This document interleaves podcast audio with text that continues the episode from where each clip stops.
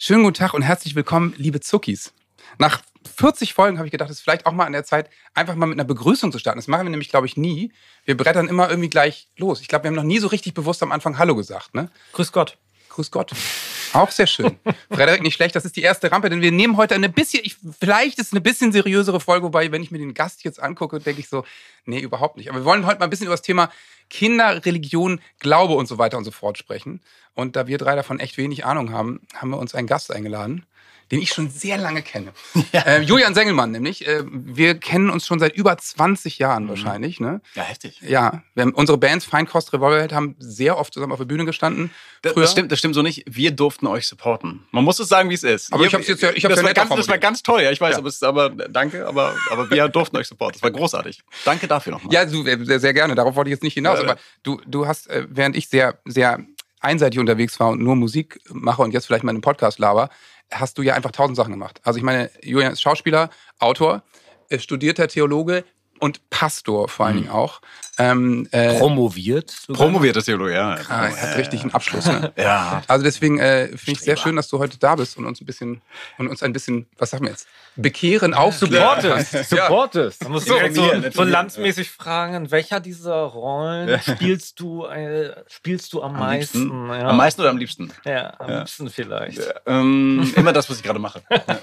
okay. Finde ich sehr sympathisch, dass du so viel machst. Kannst du dich nicht entscheiden? Das, das ist tatsächlich die Frage, die ich ähm, also auch tatsächlich seit 20 Jahren gestellt bekomme. Ja. Ne? Ähm, kannst du dich nicht entscheiden? Ich habe mich ja nicht, nicht ähm, dazu entschieden, mich nicht zu entscheiden, sondern ich habe mich entschieden, ganz viele Dinge zu machen, weil ich tatsächlich immer, das ist jetzt gleich so ein pastoraler Satz, aber ich finde tatsächlich immer, dass das Leben ist bunt und wild und aufregend und man kann so viele Dinge machen. Und wir kriegen ja ganz früh erzählt, so du musst dich bitte auf eine Sache festlegen, damit du dann ein sehr geradliniges ja, Leben ja. führst und sowas alles. Ne? Ich meine, hier alles Künstler irgendwie am Tisch. Ähm, aber den Konflikt werdet ihr vermutlich mit euren Eltern auch irgendwann geführt haben. Ähm, deswegen, ich habe mich einfach dazu entschieden, sehr, sehr viel, sehr Buntes zu machen, was auf den ersten Blick so total diametral entgegensteht. Also ne, Schauspieler sein oder Pastor sein oder Musiker sein oder so. Ähm, ja, für mich. Es passt ja irgendwie, ich meine, du machst sehr viele künstlerische Tätigkeiten und äh, irgendwie im erweiterten Sinne haben sie immer ein bisschen mit Glaube und Gott zu tun. Ne? Also auch auf kritische Art und Weise. Du mhm. schreibst ja auch Bücher, das habe ich ja eben noch vergessen. Und ja auch äh, durchaus äh, Bücher, die von Glaube handeln und muss die Kirche sich neu erfinden und all diese ja. Themen. Äh, ich, ich sehe immer wieder, wenn er bei Instagram was postet, denke ich immer wieder, wie, wie, klein sind eigentlich unsere Konzerte. Wenn Julian dann auf dem Kirchentag vor 50.000 ah, ja, Leuten steht, so ungefähr. also ich meine, ich, ich, ich kann das schon verstehen. Ich hatte eigentlich auch immer vor, verschiedenste Sachen zu machen. Wenn man mit einer Sache dann einfach viel zu tun hat, dann ist es oft so, dass man zu mehreren Sachen nicht kommt oder man muss sich halt fünf teilen. Und Papa bist du ja auch noch. Ja, das ja. bin ich. Was ist meine liebste Rolle? Das natürlich. Ne? Papa das ist die richtige Antwort das, in diesem Podcast. Ja, aber ist ja auch das Allerbeste, ja. auf jeden Fall. Ja, meine meine äh, Familie war jetzt gerade das Wochenende weg und ähm, ich vergesse das manchmal. Ne? Also wenn man so viel, so wahnsinnig viel zu tun hat. So, ich kam dann gestern, ich war bei, bei Freunden von uns, war ich im Studio gestern bei Anne und Ulle. Herzliche Grüße ja, an der super Stelle. Geil. Wundervolle Leute. Ja, ganz toll. So, und ich kam ganz spät nach Hause, weil wir lange gearbeitet haben. Und dann, äh, dann waren die auf einmal, meine Tochter und meine, meine Frau waren auf einmal wieder da und lagen dann da so im Bett. Und dieses kleine, also dieses Kind, was dann da irgendwie, macht einen ja so derbe glücklich. Ich vergesse das halt manchmal, ne? dass wenn man so wahnsinnig viel arbeitet, ähm, wie viel Stress man hat, wie viel Stress man sich macht. Und dann sieht man da diese kleinen, wahnsinnig süßen, frechen Gesichter, die ja immer noch niedlicher sind, wenn sie schlafen. Ähm, ja, oder, ey, oder wenn sie, wenn, wenn du rausguckst in den Garten, du hast drinnen gerade einen Konflikt gehabt, weil die rumgestresst haben und du Ärger hattest. Und dann rennen die in den Garten und du hörst sie nicht, die, du siehst nur, wie süß sie wegrennen ja. und denkst du, meine Güte, ja, süß. genau, ja. ach, die sind so süß. Ja. Wenn man nicht direkt gerade mit denen ja, spricht. Ja, genau, ja. Wenn Aber, oder, oder weggehst, bist du richtig gut. Oder, ich fahre Fotos. Ich fahre immer zum Supermarkt um die Ecke und direkt vermisse ich sie. Ja, vorher aber noch geärgert, weil es einen Konflikt gab. Äh, ambivalent ist das. Ja, das Gefühl kenne ich. Ja, ich glaube, das kennt jeder, ne? Also mit dem Schlafen, da gibt es ja tausend Memes drüber und so. Also es ist, aber es ist wirklich so, ich, ich glaube, schlafende Kinder, das ist dann auch bei uns wieder so, äh, evolutionär oder vom lieben Gott eingepflanzt, dass man, dass man das einfach ganz niedlich findet und maximal beschützen ja, muss. Ja. So. Schlafende Hunde soll man auch nicht wecken. So. Ja, das war mein erster Wortbeitrag heute. Ja. Welpen findet man ja auch nicht. Das ist übrigens Sebastian Strömer, der, der, der Bergretter. Herzlich willkommen. Das Wort zum Freitag. Hallo. Nein, aber ich muss, äh, muss auch sagen, ich finde das, find das immer total niedlich. Und ähm, ich, ich finde übrigens auch Hundewelpen niedlich. Habe ich es schon mal gesagt? Sind sie ja. auch. Mhm. Ja, ja. Aber er hat, er hat einen ganz heißen Tipp nämlich noch. Man soll nämlich nicht, wenn man ein Baby hat, direkt noch einen Hundewelpen dazu nein, holen. Ne? Nein. Weil das könnte der schlimmste Albtraum Hast du gemacht? Nein, nein, nein, nein. Aber sollte man einfach nicht machen, weil das ja. äh, machen viele Pärchen und glauben, dass sie das dann parallel und das ist dann oft das Ende von allem. Das ist so ein bisschen wie sich vorzustellen, äh, ey, wir, haben, wir kriegen einfach Zwillinge und dann haben wir das Thema abgehakt. Voll praktisch. Ja, ja, ja. Super praktisch. Ja, das Thema Beziehung hast du dann abgehakt. Ja, ja, genau. Ja. Hat unser Pianist Arne auch gemacht, ja. Zwillinge. Mhm. Wobei es gibt, bei uns gibt es eine absurde Geschichte. Jeder, deswegen, du spielst ja auch ein bisschen Klavier, ne? Mhm. Spielen nie bei uns Klavier, denn jeder, der bei Revolverheld Klavier spielt, kriegt Zwillinge. Okay? Arne Steinke. Bischof hat Zwillinge. Ja. Nis, kennst du auch? Ja. Hat Zwillinge und Philipp Steinke. Philipp Steinke. Sie haben alle Zwillinge gekriegt. Sind das Verschwörungstheorien? Gegen, Gegentheorie, Fabio Niehaus hat keine Zwillinge bekommen. Aber er hat nur einmal. Nur ein Song ja. gespielt. aber, aber der spielt. ist der, ist der Keyboard aus Julias Band, muss man sagen. Der spielt aber auch nicht so gut Klavier wahrscheinlich. oh, doch, Fabio doch, der spielt ziemlich gut. Sehr, gut. Ja, okay. Aber eben nur einmal. Ja. Aber es war, vielleicht muss man sagen, muss eine offizielle Show spielen. Oder das ja, war ja so, sowas, ich glaube, es war eine Kaifu oder sowas. Hm? Ja, ich glaube, er, hat, er hatte nicht hier ähm, weiß nicht, die Single gespielt. Dafür hat er auf jeden Fall. Habe ich vergessen. Ihr könnt ja nachdenken darüber. Schön, dass ihr über Musik redet. Lass uns doch mal Musik spielen erstmal, oder?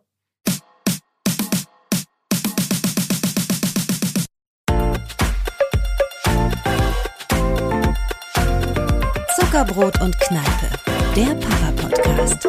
Mit Johannes Straße, Sebastian Ströbel und Freddy Radeke. Bei solchen Sachen jetzt, ne? Ich meine, jeder, der bei Revolver Piano spielt, ähm, äh, der kriegt Zwillinge. Ist das jetzt Schicksal, ist das Zufall oder ist das dann irgendwie auch aus warum auch immer eine göttliche Fügung? Keine Ahnung, müssen wir Arne fragen, wie er, ja. das, wie er das interpretiert, weiß ich nicht. Ich meine, es ist doch absurd. Also, what are the chances, würde man in Amerika sagen. Aber das kennst du wahrscheinlich auch. Man erwartet von dir jetzt zu allem eine richtig tolle Antwort. Natürlich. Alles, was mit Gott und mit Glaube, du wirst jetzt äh, allen sagen, wie es läuft, oder? Ja, klar. Ich, also, das ist so, also in, jetzt in quatschig und ernsthaft geantwortet, ähm, das macht natürlich total Spaß, ne? Alle kommen so und wollen einen auch herausfordern und sowas, ne? Weil ich bin, darüber habe ich auch dieses Buch geschrieben, das letzte, ne? glaube ich, ja, Kirche Nein, beim Robert Verlag, warum sich Kirche verändern muss. Ähm, als Pastor oder Pastorin kannst du dich dem nicht entziehen. Ne? Also das ist, so, das ist halt so. Also gerade, also und das werden alle meine Kolleginnen und Kollegen werden das wissen. Ähm, die Momente, wo Leute auf euch zukommen oder auf dich zukommen, um dich darauf anzusprechen, sind die wahrscheinlich unwahrscheinlichsten Momente, nämlich auf Partys. Leute kommen auf Partys, da ist Boah, endlich, endlich mal Berührungsfläche mit so jemandem, den, na, da projizieren die dann Kirche auf mich natürlich und dann kommen die gerne auch schon richtig so wundervoll mit so Rotweinlippen und roten Zähnen, blauen Zähnen und sowas. Und dann, also das wollte ich jetzt nochmal sagen. So. Und das nervt natürlich auch unfassbar. Ne? Also das so, aber dem kannst du dich nicht entziehen. Den kannst, so wie ihr euch nicht entziehen könnt, irgendwie beim Fernsehen zu sein oder bei Revolver halt zu sein. Aber oder? es ist ja total klar. Und, aber ich dachte mir, der erste Satz ist immer, was machst du? Ja, ich bin, das hätte ich nicht gedacht. Das auf oder? jeden Fall. Ich meine, du siehst gar nicht so aus. Du siehst gar nicht ja. so aus. Du siehst gar ja, nicht genau. so aus wie ein Pastor. Und dann sage ich immer vielen Dank. Das ja, die Top 3 Fragen sind wahrscheinlich, äh, glaubst du, mu muss man an Gott glauben? Glaubst Wenn man da arbeitet? Ja. ja. Das wäre eher so Frage, Frage 8 eigentlich. Ah, okay, ja. alles Okay, klar. was ist denn Frage 1? Also Frage 1 äh, dreht sich immer um äh, Kirchensteuer. Es geht, es geht immer um Geld. Ich überhaupt nicht auf die Idee All gekommen. about the money. Es ist wirklich all about the money. Ja, Ernsthaft? ja, ja. ja. Ähm, dann gibt das, es. Ja, gut, das, das kenne ich mit den Rundfunkgebühren. Ja, GZ natürlich. Stimmt, ja, Du wirst natürlich immer nach GZ ja, Ding, GZ. Als wenn ich das, als wenn ich wirst das. du eigentlich auch als Bergretter Chris immer? Ja, ich, ich bezahle dich hier. Ne? Ja, ja, GZ. Ja. ja. Als Musiker wirst du immer nach äh, so Drogen und die Rock'n'Roll-Klischees ja. gefragt. Erste Frage. Na, wie ist denn das so mit Das ist ein bisschen wie, die, wie das Alte Testament in der Bibel. Ja. So. Wie bitte? Das ist wie das Alte Testament in der Bibel dann so, weil es so alt ist. Die genau, Frage. die Frage, genau, ja, ja, so ungefähr. Ja. Genau, also es geht ganz viel um Geld, es geht ganz viel um, um so, so Dinge, wo man eigentlich, wo Menschen zeigen, dass sie gar nicht so richtig Trennschärfe haben. Und das ist gar kein, gar kein Diss an die Leute oder sowas, sondern, äh, sondern eher darum, dass die dass Menschen nicht mehr unterscheiden können, ob sie eigentlich zur evangelischen oder zur katholischen Kirche gehören oder so. Ne? Das, äh, das ist ganz häufig so. Dass sie das für sich selbst nicht unterscheiden? Die wissen das doch häufig nicht mehr. Ne? Wie, die wissen das nicht? Ja, die, die wissen das einfach nicht mehr. Sind, sind sie jetzt evangelisch oder katholisch? Und also, dann, also sie wissen es inhaltlich, aber sie wissen auch noch, ob sie eine Kommunion oder eine Konfirmation hatten. Oder, oder nicht mehr. Was? Aber da muss man ja, doch sagen, die Ökumene hat geklappt, endlich. Ja, Super. ja und nein. Das ist ja geil. Ähm, weil, weil, der Umkehrschluss da, davon nämlich auch ist, dass immer, wenn ähm, wenn die eine große Geschwisterkirche, also beide große Geschwisterkirchen haben, haben große, also ernsthaft große Herausforderungen, wie wir Theologen gerne sagen. Sind alles Herausforderungen und Chancen. Ähm, Politiker so. sprechen genug. Äh, genau, natürlich. ähm, aber, aber häufig ist dann so, dass, dass vor allem, wenn in der katholischen Kirche was passiert, ähm, das auch Auswirkungen auf die evangelische Kirche natürlich hat. Ne? Also ich weiß nicht, ob ihr euch erinnert zum Beispiel an den äh, damals Thebarts von Elst. Das war der mhm. sogenannte mhm. Protzbischof von Limburg. Ne? Mhm. So. Und der, das, das von Limburg. ja, genau. Das, genau. Der Protzbischof von Limburg. So wie der Pinkelprinz. Ja. Sowas, genau. Ja. Der Prügelprinz gab es auch. Ne? Prügel ja. und Pinkelprinz. War ja eigentlich, das war derselbe, ne? Das war derselbe, ja, ja. Klingt ja alles wie Überraschungseierfiguren. Ja, stimmt. So Happy Hippo. Der Protzbischof, okay. Von Elst. So. Und, äh, und es gibt einen, einen soziologischen Begriff, der heißt der Thebarts-Effekt. Das ist, äh, besagt nämlich, dass tatsächlich okay. als, als dieser ganze große, dieser ganz große Skandal, zu Recht ja auch große Skandal um diese ähm, unfassbaren Kosten, von denen niemand weiß, wie hoch sie wirklich waren, als der passierte, sind aus der evangelischen Kirche und aus der katholischen Kirche gleichermaßen viele Leute ausgetreten. Das ist ja echt ne? total lustig. Genau, aber ja, als ob Werder Bremen und war das bei Frau Kessmann auch, als sie bei Rot so über die Ampel ist, auch dann? Äh das war das war noch mal anders. Okay. Ähm, das war das war ja eine Geschichte von da ging es ganz viel eigentlich um Demut und Demütigung. Mhm. Ne? Und bei, bei dem äh, Protzbischof, wie er damals furchtbarerweise betitelt wurde, ging es um, um quasi die GEZ, die verbraucht wurde. Ne? Also da ging es um Kirchensteuer und dass damit Schindluder ja, getrieben ja. wird. Und wenn, Wobei wenn Demut da vielleicht auch nicht schlecht gewesen. ja, ja, das, aber das war, bei ihm Demut. Propanz. Ja, Demut ist ganz, sowieso ganz gut eigentlich. Ja. So, also genau, das Aber sind so die, die Dinge. Ja, ja. Es geht ganz, ganz viel um Geld und auch um die, um die eigene Zugehörigkeitsfrage. Also wie gehöre ich eigentlich dazu? Wir haben natürlich das, natürlich das Glück, dass wir einen Podcast haben und so äh, unsere Fragen verpacken und das nicht auf einer Party machen müssen. Wir haben, wir haben einen Grund, dass wir haben Zeit und sind noch nicht besoffen, meinst du? Ne? Warum eigentlich nicht? ja, weiß ich auch nicht. Das verstehe ich nicht. Ja. Ach so, wir ja. Haben ja Entschuldigung, dann, ich bin ja auch für die Flachwitze zuständig. Ne? Ja hier ist ja das Wasser, dann mach halt mal. Ja, mach mal Wein. Ich wusste, dass es kommt. so, also entschuldige mal. Hier wird schon was du das schon meintest mit dem Wasser, dachte ich schon, jetzt kommt der Weinspruch auf jeden Fall. Ja, ja, der kommt doch ich auf bin gar nicht Jesus. sicher auch, ne? Nee, ich bin gar nicht Jesus. Ich werde aber auch gehalten. Ich habe auch dein Instagram-Profil natürlich an. Den Witz wollte ich nicht machen, weil du bist natürlich sehr, ein sehr, also auch sehr weißer Jesus dann, ne? Also er könnte, er könnte, aber sehr, könnte sehr gut. Als du aber eben gesagt hast, warum ich hier barfuß rumlaufe, dachte ich, das wäre jetzt schon. Äh, Achso, nein, nein, das, das liegt wirklich daran, dass die Rampe, die du selber gebaut hast. Aber ich habe trotzdem eine Frage zu dieser Partysituation. Also äh, sagen wir mal, mein, mein äh, großer Bruder Cousin ist Arzt, ja. Wenn ich mit dem im Urlaub bin, dann kommen eigentlich immer ständig irgendwelche Leute und erkennen Sie mir mal meine Schulter mhm. und hier und da und so. Ja, so, das ist Beispiel. einfach bei Ärzten immer Wahnsinn. Und mhm. ich meine, bei Musikern ist es immer, oh, das ist ja super, kannst du da auf meiner ja. Hochzeit singen oder sowas. Ja, ja. Ist es bei dir, kommen sie, kommen sie dann mit den schweren Lebens, mhm. Mann, mir ist da echt also, was Schlimmes passiert und so. Und wie ja. gehe ich denn damit um? Also bist du quasi immer Therapeut? Ich bin kein Therapeut, ich bin aber immer Seelsorger. Ja. Also das, das ist, ist, ist das auch so, in Ordnung für dich eigentlich? Das ist, das ist ein bisschen, also ich sage das deswegen mit dem, mit dem Therapeuten oder der, der Therapeutin, dass, ähm, weil das sehr unterschiedliche Konzepte sind. Ne? Seelsorger und Seelsorgerinnen sind dafür da, ähm, Dinge auszuhalten. Also ja, ne, wir, wir leben ja in so einer Gesellschaft, da wir haben, also gerade auch wenn man über, über den Transformationsprozess von, von Gender-Klischees spricht oder, ne, oder von Männlichkeitsbildern, so, ich bin auf jeden Fall damit groß geworden, ne, mein Vater war 32er Baujahr, Männer reden nicht über Gefühle und sowas alles. Ne? Das, das verändert sich ja. Aber die, die, sagen wir, unbeschämenden Möglichkeiten, ähm, mal einen, einen, Resonanzraum zu haben für die eigenen Probleme, der dann auch ein geschützter Raum ist. Ne? Also weil wir sind wie Ärzte oder Rechtsanwältin oder sowas, wir, wir haben eine verbriefte Verschwiegenheitspflicht. Ne? Also wir, wir, sind dann auch davon ausgenommen, vor Gericht zum Beispiel gewisse Dinge auszusagen oder so. Ähm, das ist für Menschen total wichtig, ne? weil nochmal, das, das geht dann so ein bisschen weiter, deswegen bin ich kein Therapeut. Es gibt einen Unterschied, ob du ob du, ob auf einer Party oder nicht, ne? weil auf einer Party sage ich dann irgendwann, das, das hat hier jetzt nicht den richtigen Rahmen, so, wir können uns gerne dafür, hier ist mein Kontakt, melden Sie sich gerne bei mir oder melde dich gerne bei mir. Oder Machst sowas. du dann schon, ne? Ja, ja. Das ist, aber dazu bin ich auch verpflichtet. Ne? Um dann auch festzustellen, an dieser Stelle kann ich dir nicht helfen, denn ich empfehle ganz häufig Leute auch weiter. Weil aber du bist ja dann im privaten Rahmen da auf einer ja, Party. Ja, ne? aber also das, ist ja, wenn du, wenn du als Arzt gefragt wirst, kommt in deine Sprechstunde, würde ich sagen. Genau, oder du hast wirklich so ein konkretes Ding, äh, wenn du, dein Beispiel war eben auf Reisen oder sowas, ja. ne? dein Cousin ist auf Reisen und wird gefragt so, wenn der feststellt, da ist irgendwas, was sehr, sehr, sehr akut ist, dann wird er auch sagen, ich habe aber einen hypokratischen Eid.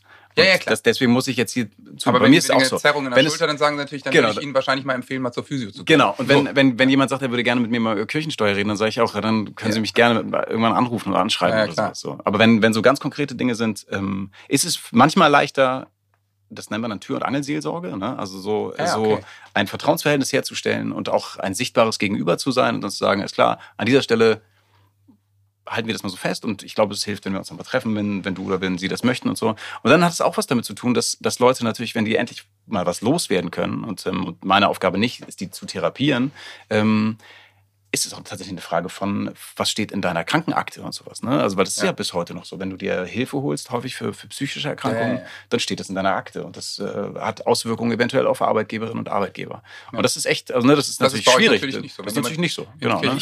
Ja. Würdest mal per se so auf einen, auf einen Nenner bringen? Eigentlich finde ich es toll.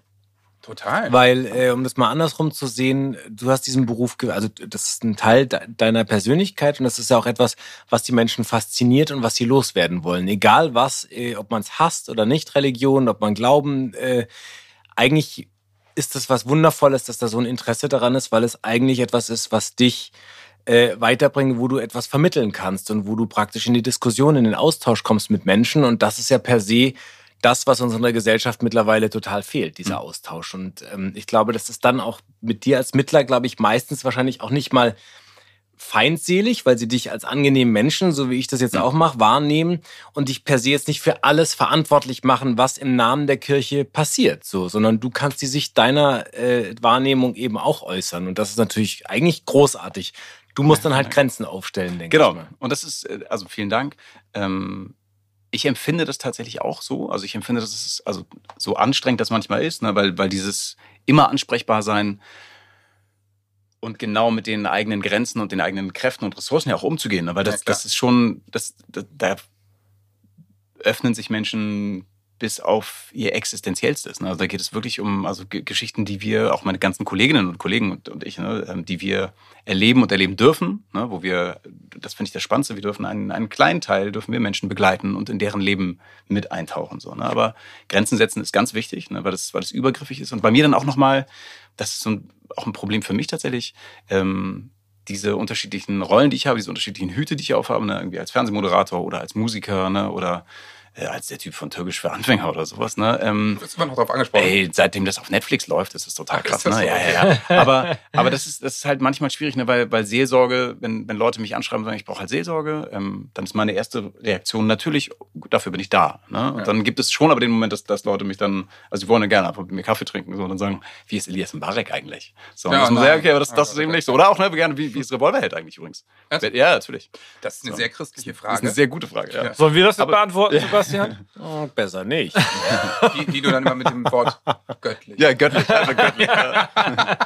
Nach deiner Ansage im Stadtpark. Wir Aber ich glaube, ich würde es eher mit dem Bundestrainerjob vergleichen. Ich glaube, jeder hat eine Haltung und jeder hat auch eine Meinung dazu, wenn man über Religion oder Gott spricht. Und ja. ähm, jeder hat eine, ne, seine eigene Sicht, wie er auch, um jetzt auf die Kinder nochmal und auf mhm. das, wie man damit umgeht, ja. zurückzukommen äh, da wird es wahrscheinlich tausend Meinungen geben, wie man das anpackt. Genau, also es ist tatsächlich so, und das, das vielleicht als Abschluss dazu, man kann sich nicht nicht dazu verhalten. Ne? Also das ja. ist so, sobald genau. jemand, in, in welchem Kontext auch immer ich, ich auf einmal identifiziert werde mit Kirche, ne, weil dann redet man mal die Kirche, die Kirche gibt es natürlich gar nicht. Ne, aber in dem Moment, in dem ich identifiziert werde, können sich Leute nicht nicht dazu verhalten. Die finden es gut oder schlecht oder, oder wollen mich provozieren oder haben tatsächlich auch mal Fragen, ja, die sie stellen wollen. Das also ist provozieren halt so. ist doch auch genau. wahrscheinlich gang und gäbe auf naja, einer Party, oder? Naja, klar. Also, kann man, äh, um das ganz prinzipiell zu klären, kann man Glauben und äh, Kirche voneinander trennen?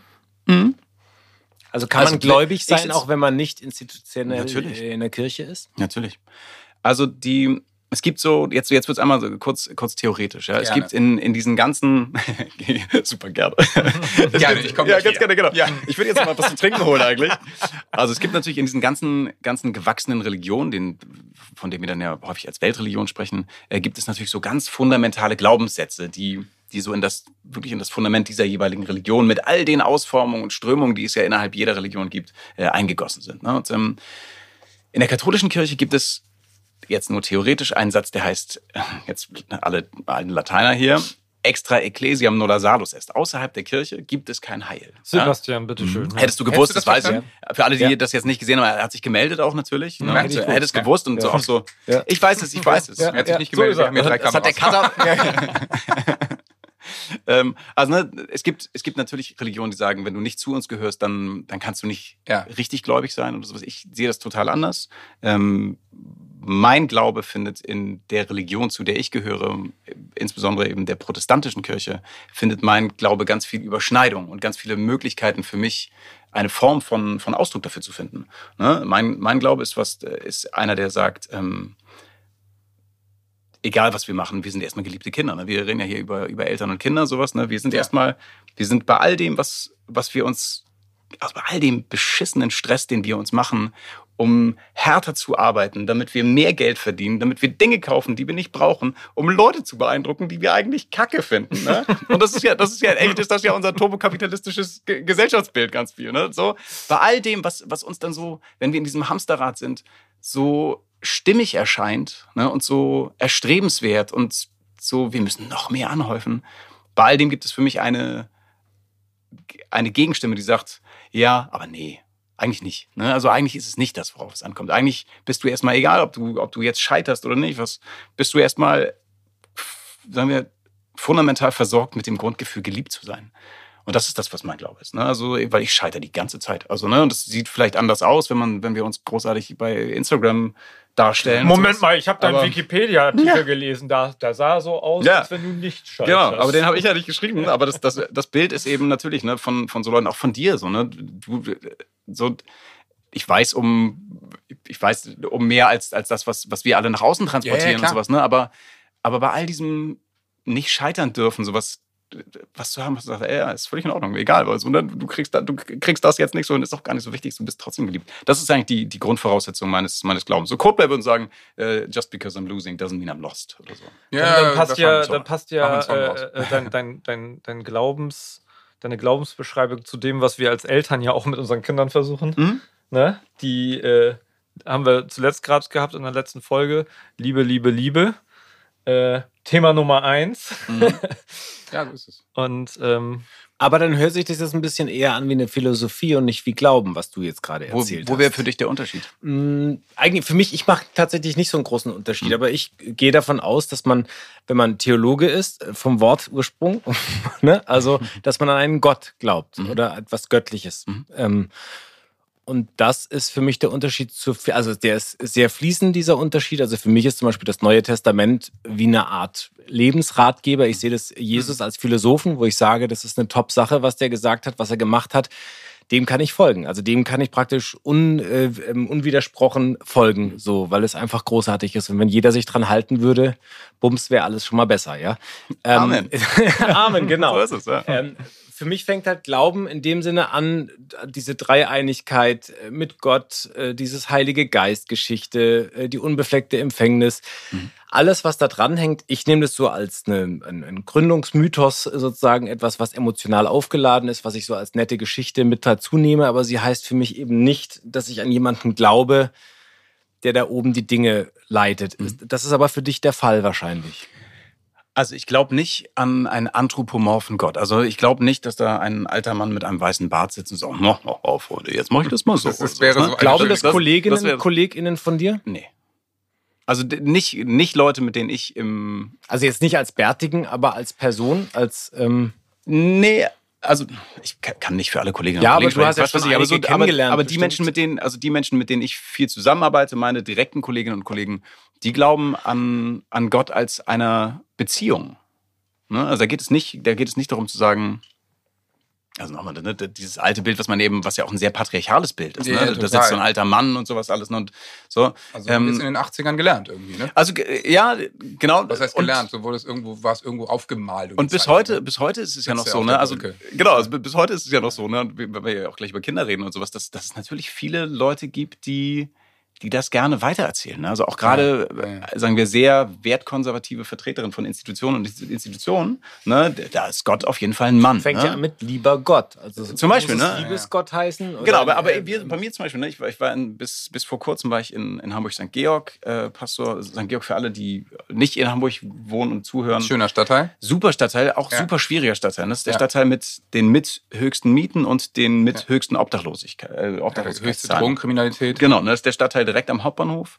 Bahnhof. Äh, interkulturell, interreligiös, ähm, wirklich unfassbar schön und unfassbar herausfordernd. Und das meine ich diesmal nicht wie so ein Theologe, sondern das ist, das ist halt so, ne? Also weil, weil da echt ähm, wirklich viel Drogenkriminalität ist, viel Prostitution, viel Sexarbeit ist und so.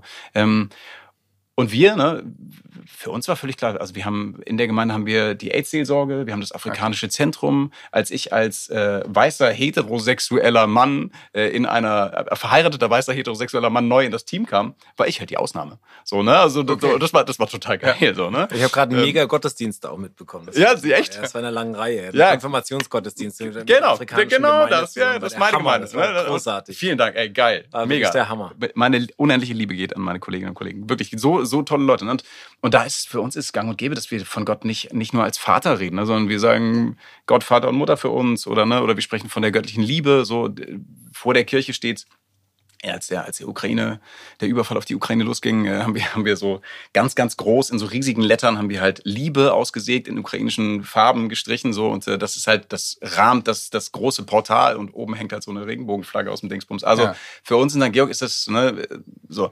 Und wir, wir versorgen zweimal die Woche irgendwie mehrere hundert Menschen, die auf der Straße leben und nichts haben. Also für uns ist das, dieses ganze super antiquierte, auch sehr patriarchale ist, also das, das ist nicht, aber das, das ist glauben, nicht das, was wir leben. in der modernen Kirche gerade stattfindet, oder? Also das ist ja das, worüber du sprichst und genau. schreibst. Und ich genau. war letztens auf einer, ähm, in einem Spittel auf einer Trauerfeier, die natürlich wahnsinnig traurig war.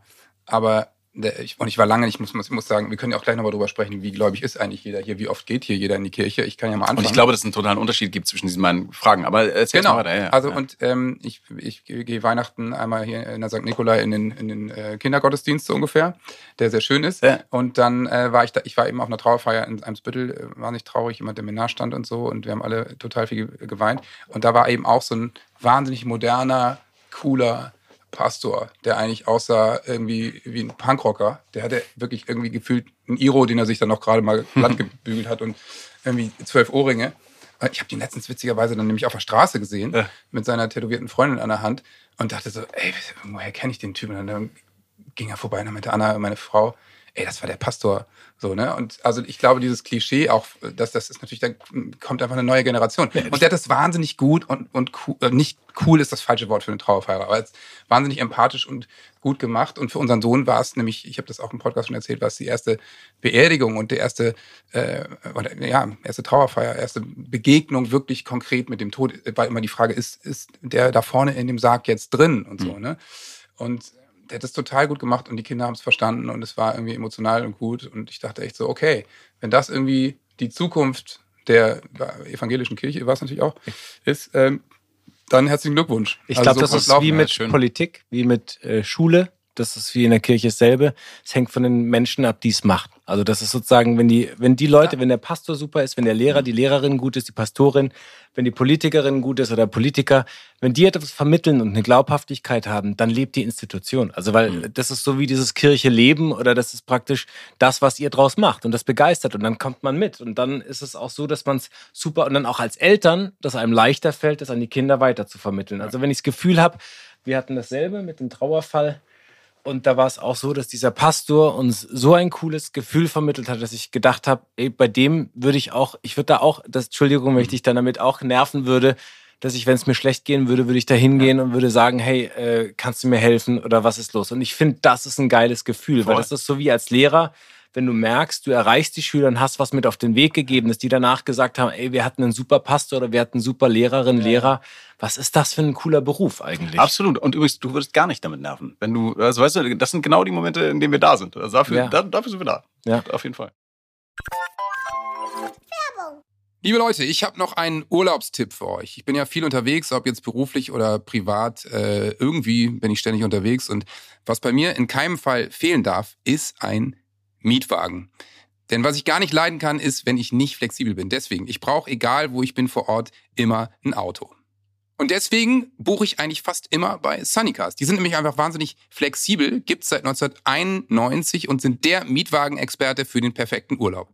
Die haben in über 120 Ländern Autos an mehr als 8000 Stationen weltweit. Dazu 24-Stunden-Service und rundum Sorglospaket.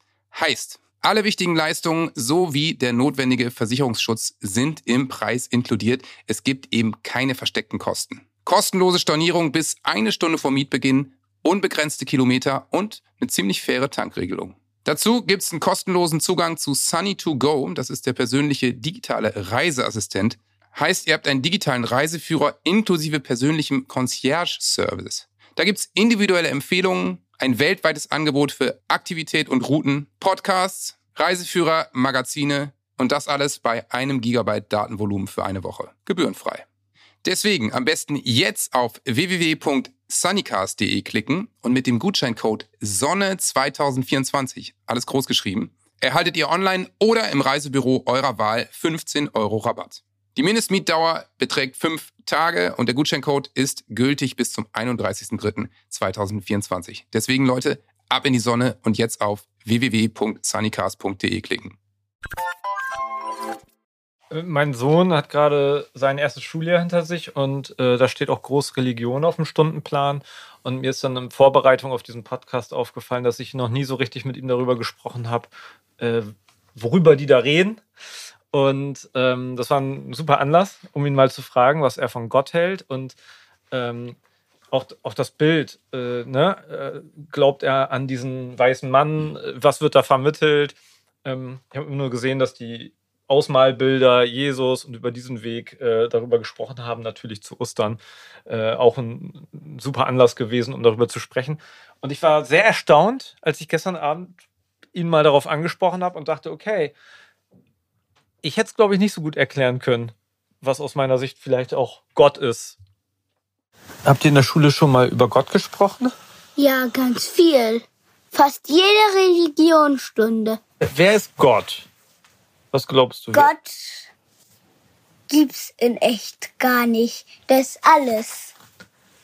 Ist er jetzt alles, was wir hier sehen auch? Oder? Eigentlich alles aber man sieht's nur nicht. Und Jesus, wer ist Jesus? Jesus, das war ein Mann, der konnte Menschen heilen. Und der wurde an Kreuz genagelt und davor entführt. Dann haben sie den, weil die haben ihn ausgelacht mit Dornkrone. Die wollten den eigentlich zum König machen und dann wurde der entführt. Und dann wurde er am Kreuz getötet. Aber dann hat er immer noch gelebt. Jetzt lebt er auch noch. Aber er ist ein Geist. Man hat ihn da gesehen, nämlich. Aber ist, man dachte, hä, warum ist er durch, in der Geschichte durch die Tür gegangen? Ohne aufmachen. Okay. Okay, was sagst du dazu? Alter. Wow. Wahnsinn. Unfassbar. Also wirklich. Kann ich das haben? Das kann ich dir. Unfassbar toll. Das ist echt ganz Also wirklich, also jetzt ohne, ohne Shit, Wahnsinn. Richtig also dann ähm, äh, möchte ich Mrs. Poppins, so nenne ich sie, äh, mal loben an dieser Stelle. Mhm. Ähm, dass der Religion, dass der Unterricht anscheinend funktioniert Krass. oder irgendwas. Also das fand ich. Ich Film fängt an ja, zu zittern. Sehr weise, ja. sehr weise. Ja. Krass formuliert. Ich frage ihn jetzt immer, wenn ich was wissen will. Ja, richtig so. Ja. Also, also äh, für ja, später, ich habe noch den, den Jüngeren was gefragt. Der hat, ähm, sein Glaube geht nochmal so ein bisschen in eine andere Richtung, ja. aber das kommt. Du hast vorhin gesagt, das sind zwei unterschiedliche Fragen, die ich eben angesprochen habe. Ne? Was waren die beiden Fragen? Das, du, du, hast gesagt, wer, wer, du wolltest mich hier mal so rumfragen, wie ja. gläubig sind die Leute eigentlich hier? Also was ihr so? Da redet genau. ihr auch gerne nicht häufig drüber. Und das zweite ist, wie viele Leute gehen eigentlich wirklich in den Gottesdienst? Und ich habe gesagt, das sind, glaube ich, zwei sehr, sehr, sehr, unterschiedliche Dinge. Also ich kann ja mal ähm, von mir erzählen. Ähm, meine beiden Eltern waren zum Zeitpunkt meiner Geburt schon aus der Kirche ausgetreten. Hippies, 70er Jahre und konnten mit vielen Sachen äh, damals nichts mehr anfangen.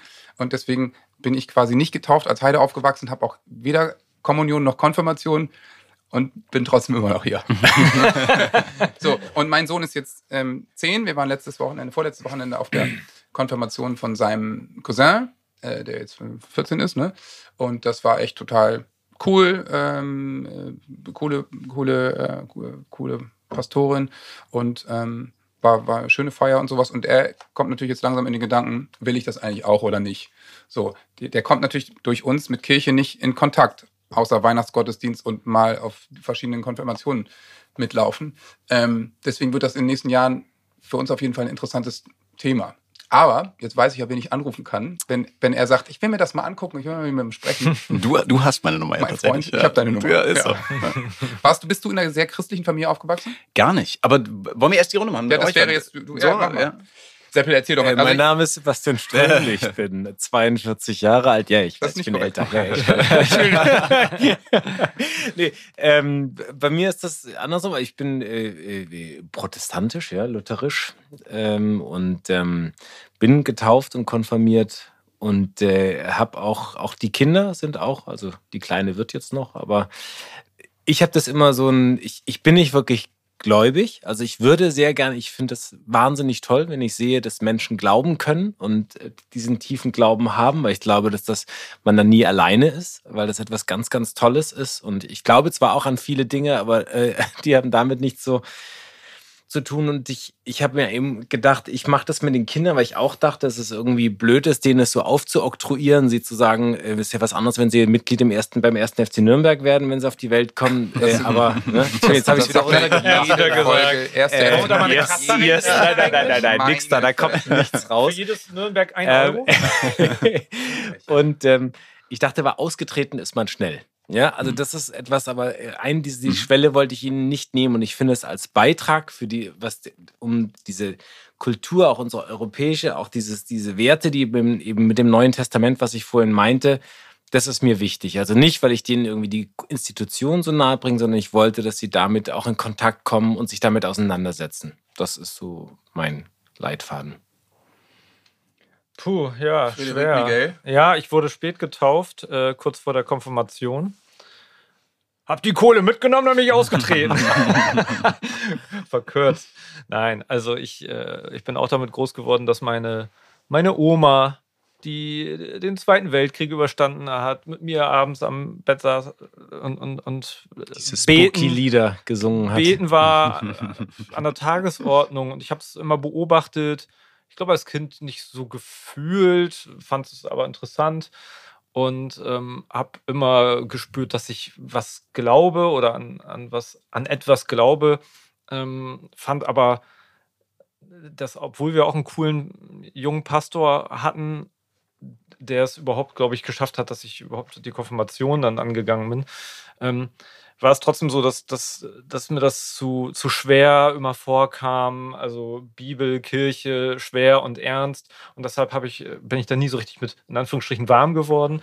Und ähm, habe dann auch äh, würde da auch sehr gern wissen, wahrscheinlich, also das wäre jetzt auch, äh, nächste Party bist du dran. So, äh, genau aus vielleicht aus falschen Motivationen gedacht, äh, nee, den Gott, den kann es ja so nicht geben, so wie ich ihn mir vorgestellt habe, durch Sachen, die passiert sind, durch Todesfälle und so weiter, Ungerechtigkeit etc., das ganze Programm. Und bin irgendwann ausgetreten, ähm, aber auch, weil ich so mit der, mit der Performance der Kirche nicht zufrieden war, um mhm. das mal so ganz stumpf runterzubrechen. Ja. Ähm, und habe einen Glauben, der in die Richtung geht, was mein Sohn eben gesagt hat. Äh, Gott ist alles, Gott sind wir. Irgendwo da bin ich noch auf der Suche, äh, die richtige, richtige Formulierung für mich. Entschuldigung, wenn ich rein, bist du protestantisch oder katholisch gewesen? Protestantisch. Aber hast du dich richtig mit der Performance auseinandergesetzt nee. dann damals? Oder war das eher so aus den Medien, äh, äh, was das, weil wie gesagt, das hat ja auch mit Gemeinschaft und mit allem, wenn man das. Bauchgefühl. Bauchgefühl ja. und ein bedrückendes Gefühl. Ähm, das ist richtig, also schlecht recherchiert, würde ich mal sagen. Äh, ja, gut, ist ja nicht schlimm. Ja, ist nicht schlimm. Also ich finde, deswegen finde ich das umso interessanter, so was, auch was mein Sohn sagt, weil ich möchte auch, ich möchte komplett frei äh, ihn seinen Weg gehen lassen. Ähm, und ich glaube, also, soll ich mal das vorspielen, was mein anderer Sohn gesagt hat? Weil, ähm, mal gucken, was, da würde ich gerne mal wissen, äh, was du dazu meinst. Ja, das muss ich jetzt nochmal fragen. Also, uns gibt es nicht? Nee. Aber ist das hier nicht die echte Welt? Nee, nur ein Buch. Was ist denn die echte Welt? Äh, die Engel sind die echte Welt. Nur die Engel leben. Aber nicht die Leute und Kinder. Wo leben denn die Leute und die Kinder? Äh, in einem Buch, in Büchern. Also in einer Geschichte sind wir alle nur? Ja. Und meine Freunde auch. Davids Freunde auch. Und wenn du dich jetzt selber mal zwickst am Arm, was ist dann? Spürst du das? Ja. Und ist das nicht echt? Nee. Wow. Christopher, Ey, Christopher Nolan, Christopher Nolan wird mitschreiben und ein neues, ja, ich neuen Film draus so, machen. Ja, ja. Fünf, ne? ja. Hey, was, für ein, was für ein geiler Film auf jeden Fall. Ja, ja genau. Er, hat, er war auf dem Drehbuch-Workshop. Ja, okay, jetzt kann ich es ja, sagen. Okay. Okay. Aber da sind so Sachen drin, äh, wo ich sage, ja, das fühlt sich nach dem an, was ich auch denke, aber ich kann es noch nicht so richtig gut auf den Punkt bringen. Ja, witzig. Es gibt ähm, im Neuen Testament gibt es äh, gibt das sogenannte Kinderevangelium. Ne? Da geht es, das ist diese, diese wundervolle Szene, wo, wo dann die Jüngerinnen und Jünger, und das ist ja immer, immer deswegen so spannend, weil, weil die ja die Jüngerinnen und Jünger sind ganz häufig die, mit denen wir als Lesende uns identifizieren können, ne? weil wir, die wissen auch das Wenigste. Ne? Die haben auch so, die, so vorauseilenden Gehorsam und sowas alles. Und dann kommen so Kinder und wollen zu Jesus gehen, ne? Äh, wie deine Kinder das jetzt auch erzählen würden. Und, äh, und die halten sie halt total auf ne? und sagen so, auf gar keinen Fall, ihr kommt ja, ihr seid Kinder, ihr kommt da gar nicht hin. Und er sagt so, naja, wenn nicht die, wer denn dann? Mhm. So, ne? weil, weil ich, ich sage euch, wer das Reich Gottes nicht sieht, wie durch die Augen des Kindes, der wird es auch niemals betreten können. Ne? Und ähm, deswegen ist das total spannend zu hören, wie die, wie die so...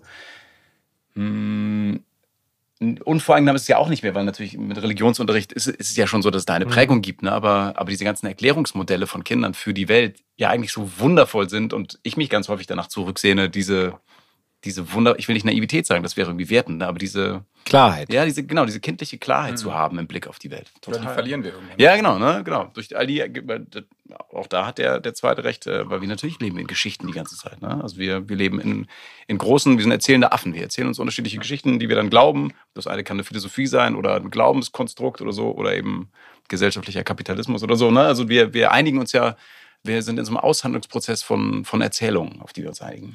Äh, wie, da, darf ich fragen, wie du das bei deinem eigenen Kind machst? Mhm, aber nur, wenn ich die Flaschenöffner habe. Ja, okay, da kommen wir ins Geschäft. Danke. Ah, schön.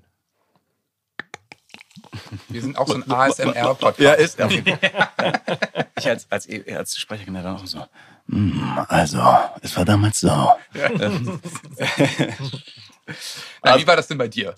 Also, ähm, ich komme gar nicht aus einer christlich geprägten Familie. Also meine Eltern waren beide nicht mehr in der, in der Kirche. Ich bin das jüngste von vier Kindern und ähm, mein Bruder fand das bis heute, fand er das alles Quatsch. Also auf jeden Fall richtig doll Quatsch. Meine Schwester hat sich, die eine hat sich konfirmieren lassen, die andere hat einen Tag vorher abgebrochen, weil sie jetzt mit ihrem Gewissen irgendwie nicht klar, klar kriegen konnte oder sowas. Und ähm, meine Eltern waren, waren auch nicht in der Kirche und ich habe aber damals haben wir also wirklich vis-à-vis von der Kirche gewohnt. So. Und dann auch richtig so ganz klassische U-Boot-Christen, also zu Weihnachten einmal in die Kirche geschwommen, aufgetaucht, dann sofort wieder abgetaucht und das ganze Jahr nicht mehr. So, ne? U-Boot-Christen. U-Boot-Christen. Schön. Ähm, so, und völlig fein. So, und dann, dann habe ich so, eine, so einen Umweg genommen. Ähm, ich war dann bei den Pfadfindern, aber nicht bei den christlichen Pfadfindern, sondern bei den sogenannten bündischen Pfadfindern, beim Pfadfinder und Pfadfinderin Nord. Das sind so die super linken, mit so selbstgenähtem Zelt, selbstgenähtem Rucksack für drei Mark am Tag durch Europa wandeln und so. Ne? Richtig, ganz, ganz toll. Und die haben immer gesagt, so, ne, so super, sehr, sehr links, so, ey, wenn jemand was ganz doll behauptet und so ganz laut skandiert, dann müsst ihr das hinterfragen. Und dann war ich so, ah, okay, ja, naja, gut. So, dann war ich zwölf.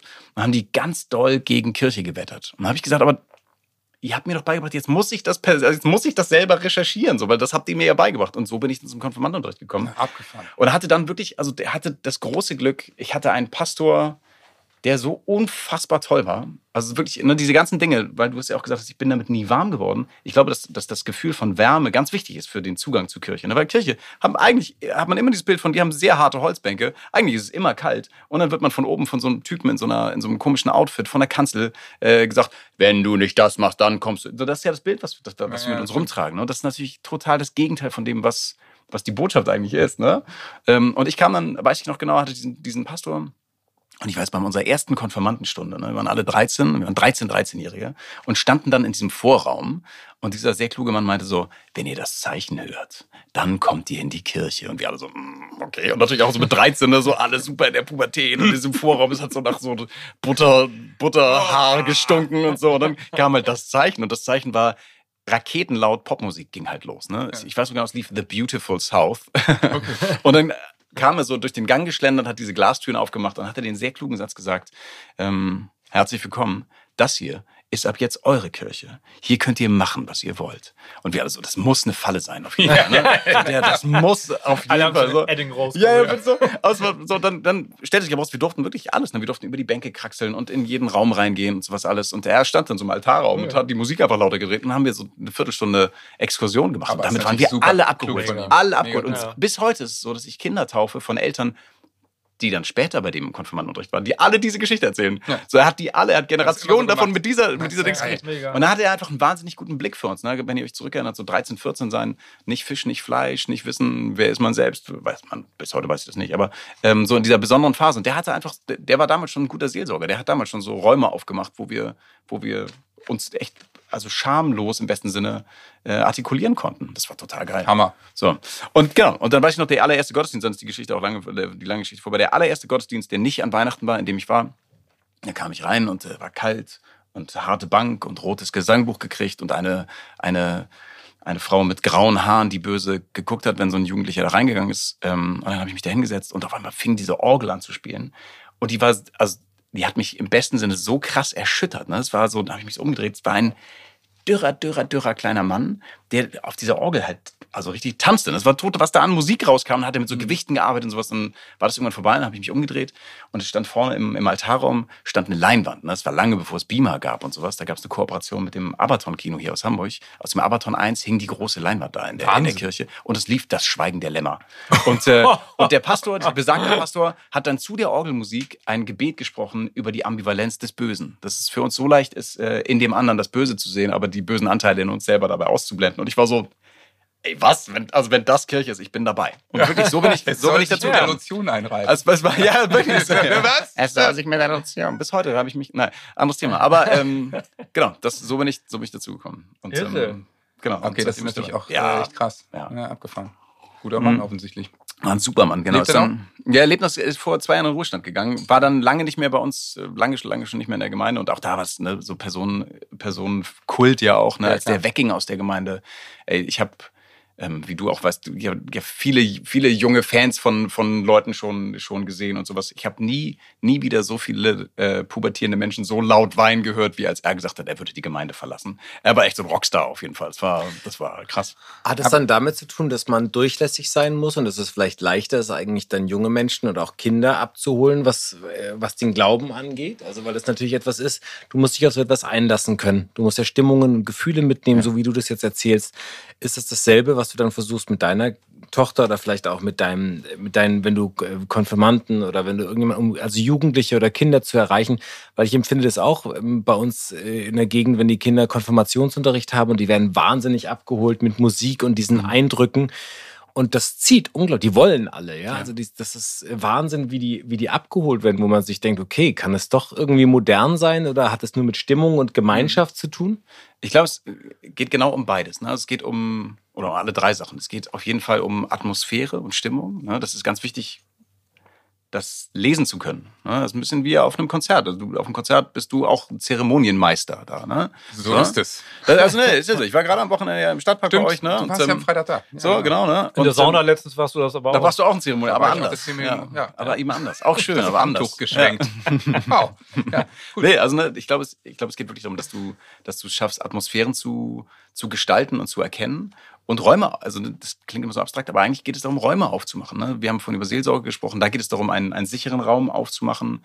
Ähm, Glaubensthemen sind ja immer Lebensthemen, also sind ja immer existenziell, ne? weil du ich glaube, wenn sie das nicht wären, bräuchtest du sie nicht. Aber wir alle suchen ja nach, nach irgendwas, ob es nach gelingenden Leben ist oder nach was auch immer dein eigenes Ziel ist oder so.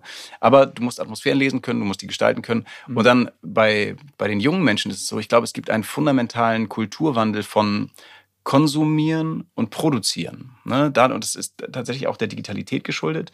Dadurch, dass alle jungen Menschen so viel besser mit diesen Smartphones umgehen können und selber sich inszenieren, ähm, als wir das jemals können, weil wir genuin damit gar nicht groß geworden sind, denn wir sind alle sehr, sehr alt, ähm, geht es darum, neue, neue Zugänge zu finden, ne? wie die Leute selber aktiv werden können. Also wir, wir würden in der Wissenschaft würden wir von Religionsproduktivität sprechen. Also wie, ne? es geht ja bei, bei Glaubenssystemen geht es immer um Selbstvergewisserung eigentlich. Wer, wer bin ich, wie fühle ich mich äh, im Kontext von all dem, was passiert, was ich mir nicht erklären kann oder sowas. Mhm. Ne? Und, äh, und mh, Dinge tun können in, in Zeiten gefühlter Machtlosigkeit. Ne? Was macht man, wenn man sich machtlos fühlt? Man macht was. Und bei jungen Menschen ist das ganz viel so. Ne? Wenn du denen, wenn du denen eine Geschichte erzählst, dann verändert sich Aufmerksamkeitsspanne und die Art, wie du erzählst oder sowas. Wenn du die selber aktiv werden lässt, sind die völlig anders im Thema. So. Aber warum Kirche dann? Warum müsstest du deiner Tochter dann Kirche näher bringen und nicht irgendeine Organisation, die sowas auch macht, auf Gemeinschaft und tolle Sachen, soziale Werte, dass man äh, sich zuhört, dass man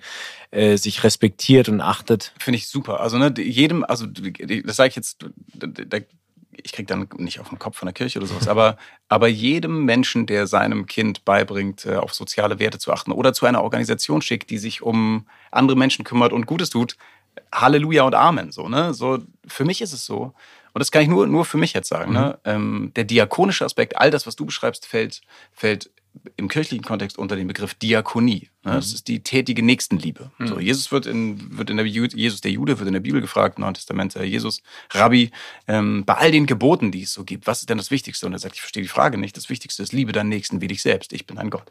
So, ähm, ne? also Nächstenliebe, das heißt ja, heißt ja übrigens, was, was so spannend ist. Ne? Ich wenn, wenn ich jetzt frage, wann habt ihr euch selbst das letzte Mal geliebt, werden auf jeden Fall natürlich Masturbationsantworten kommen. Ja, aber, aber, ja. Aber wann habt ihr euch das letzte Mal 14.05 Uhr. Ja, genau, ja. Eben gerade, deswegen warst du so schweigsam. Ne? Das ist Viertel nach. Aber wann, wann mochtet ihr euch das letzte Mal wirklich gerne? Ne? Das ist krass. So, wann, genau, ne, wann, wann mochtet ihr euch das letzte Mal wirklich gerne und konntet dann mit der Erkenntnis, dass das viel zu selten passiert, ja. ähm, gnädiger umgehen mit eurem Gegenüber?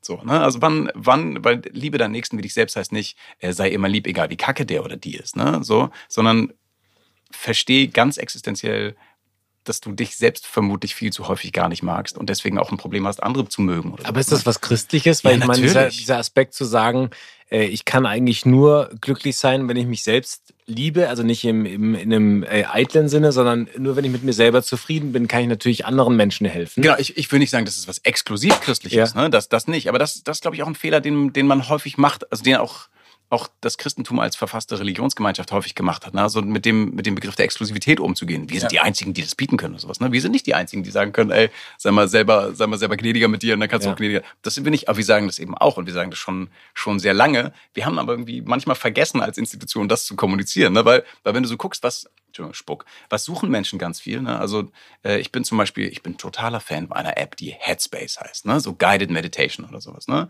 Ähm, in der Kirchengeschichte würde das Exerzitien heißen. Ne? Also in echt geht es bei Guided Meditation geht's darum, ich setze mich zehn Minuten hin und eine sehr wunderschöne Stimme sagt mir, wie geht's dir eigentlich heute Morgen? Fühl mal in dich ja, rein ja. oder sowas. Ne? Das sind original. Das ist natürlich alles artverwandt. Genau, alles Klosterexerzitien in echt. Ne? So, also, also ich glaube, dass, dass es da ein, ein riesiges Reservoir an Traditionen und, ähm, und Methoden gibt und Momenten gibt, wo du spirituell einkehren kannst. Auf deine Frage, was ist der Unterschied zwischen dem Humanistenverein, der sich um Leute kümmert, oder der Kirche? Spiritualität. Mhm. So, Spiritualität als das, was, was nochmal, ich benutze das Wort so gerne, aber was unserem hektischen Treiben diametral entgegensteht.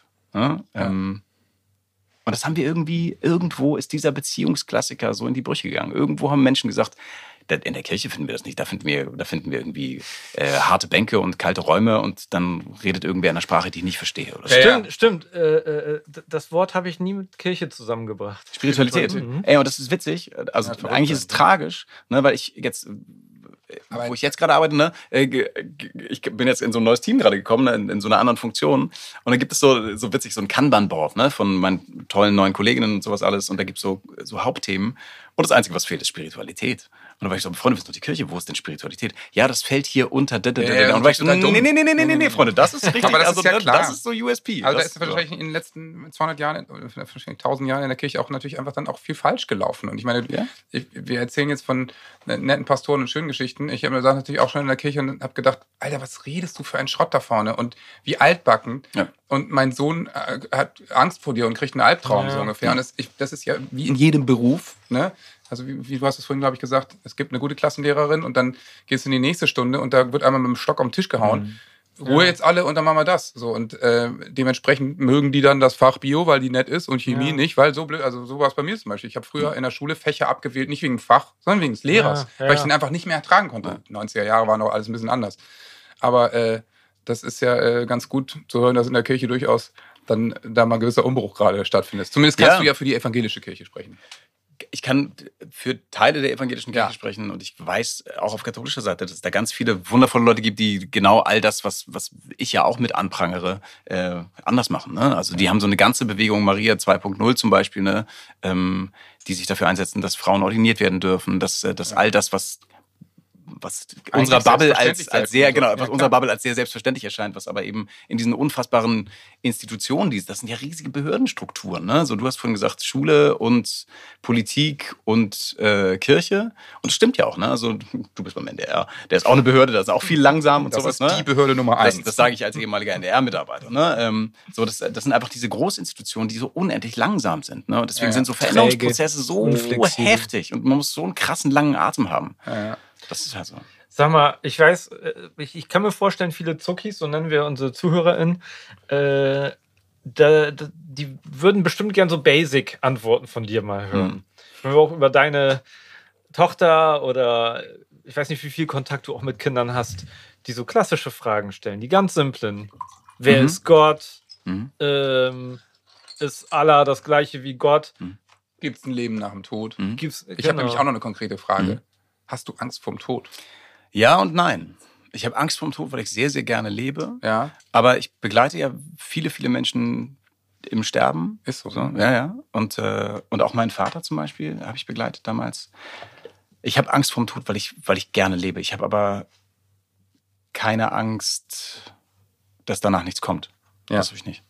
So, aber ich liebe das Leben schon sehr. Ich bin schon gerne hier, auf jeden Fall. Merkt man gar nicht. Ja. du bist sehr, sehr traurig und verschlossen. Ja. Ja. Würdest du das so auch einem Kind sagen, wie du es gerade gesagt hast? Mhm. mhm. Also mein Kind zum Beispiel, ne, denn das war ja die Frage, die noch offen ist. Ne? Und, äh, und ich rede gar nicht viel in der Öffentlichkeit über mein Kind, aber, aber das ist ja so eine Art Safe Space hier auch so. Ne? Ihr redet über eure Kinder. Ich das, über, das hört, also, hört ja auch keiner. Genau. Das ist ja genau. unser Vorteil. Also meine, meine Tochter ist, ist sieben und ist übrigens nicht getauft. Ne? Also ich habe geheiratet, ich habe eingeheiratet in eine Familie, die damit auch gar nichts anfangen kann. Ne? Und, äh, und ich hatte so eine, das vielleicht noch ganz kurz einmal ausgeholt. Als ich damals äh, meiner dann späteren Frau zusammengekommen ähm, und die Eltern kennengelernt habt. Ich weiß nicht, ob ihr euch erinnert, als ihr das erste Mal die Eltern eurer, eurer Partnerin kennengelernt habt. Das ist natürlich ein Riesending, ne? Und, äh, und dann kam ich so und war so, okay, ey. Und, ne, und Musiker, damals mit besagter Band Feinkost, viel unterwegs gewesen und so. Und, ähm, und dachte so, ja, Musiker, das kannst du dir nicht sagen. Und was sagst du? Ah, ich sag dir nicht, ich studiere Theologie. Und dann wird alles dann so, oh, das ist ja toll. Oder so, ne? Und dann saß ich gerade unten zum, zum Geburtstag meines, meines späteren Stiefvater, äh, Schwiegervaters am, am Tisch. Und, äh, und dann kam der große Moment und sagte, was machst du eigentlich? Und ich so, jetzt kommt's. Und ich so, ja, gut, dass Sie fragen. Ja. Ich studiere Theologie. Und alle wurden so, alle waren so, oh Gott, was? so, und dann, war, dann war ich zum Glück noch geistesgegenwärtig so, ich bin aber auch brotloser Künstler, Musiker. Und alle so, ach ja, cool, das ist gut, ne? Alles nur halt so Künstlerin, ne? Und, äh, also die, die können damit irgendwie nichts anfangen. Und wir haben uns damals geeinigt, also meine Frau ist insofern der Kirche nicht mehr ganz so kritisch gegenüber, weil sie natürlich jetzt schon sehr lange mit mir zusammen ist und gerade auch diese St. Georg-Station, ne, wo es wirklich um so ganz viel Diakonie und ganz viel Handfestes ging mhm. und sowas alles, das hat sie schon, das findet sie schon ganz toll. Aber die kann eben auch mit dem ganz, also mit dem ganzen Überbau und mit diesen ganzen theologischen Fragen, Dreieinigkeit und Jesus und so. Und sie meint immer, vor allem die Sprache macht mich eigentlich fertig.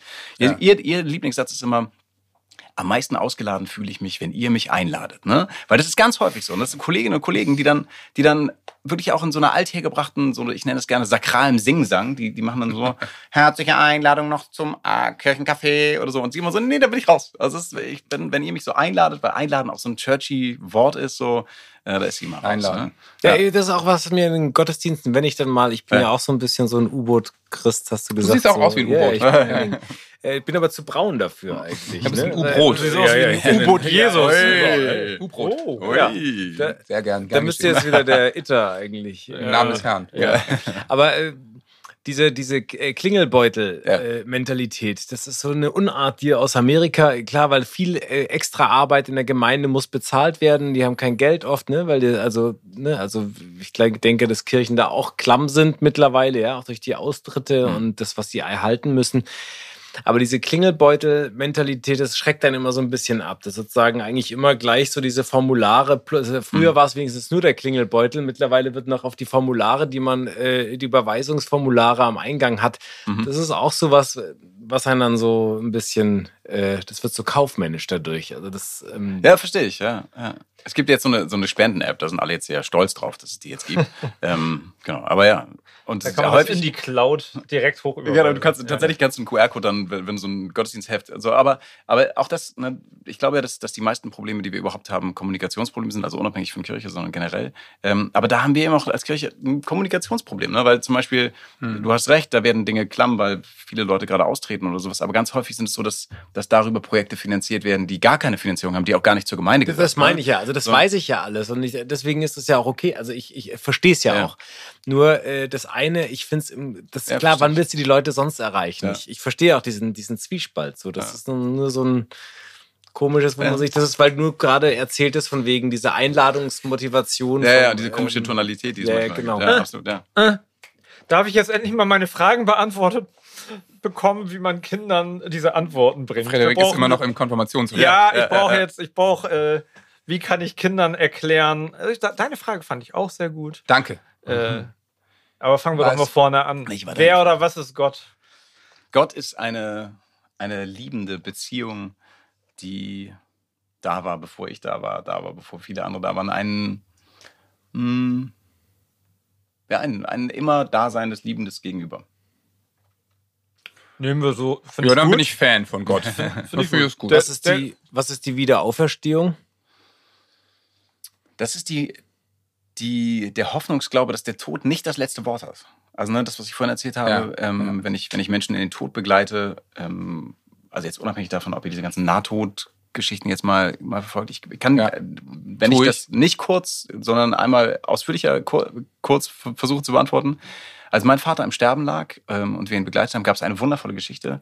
Äh, da war er im Krankenhaus und ich stand dann an seinem Bett und so und er wachte auf mein Vater war ein heftiger Typ auf jeden Fall. Also der war so, der war, der hatte mit Kirche auch ganz wenig am Hut, bis, bis er dann irgendwann in die Kirche kam, als ich, an, als ich dann so im vierten Semester war. So, und dann wachte er auf und war schon, war schon sehr, sehr krank.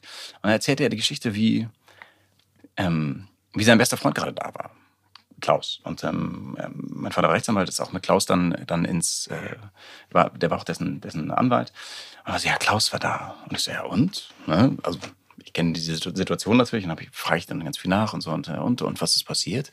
Ja, Klaus hat gesagt, Hartwig, du, also komm jetzt mal mit. Und habe ich gesagt, na klar, Klaus, na klar komme ich mit dir mit. Wo, wo gehen wir hin? Und dann sind wir zusammen in 109er gestiegen. Das ist heute der 19er Bus, ne, aber bei uns war es immer der 109er. Und dann sind wir zum Gericht gefahren. So, Rechtsanwalt und Mandant, wir sind zum Gericht gefahren. Ich so, okay, und dann?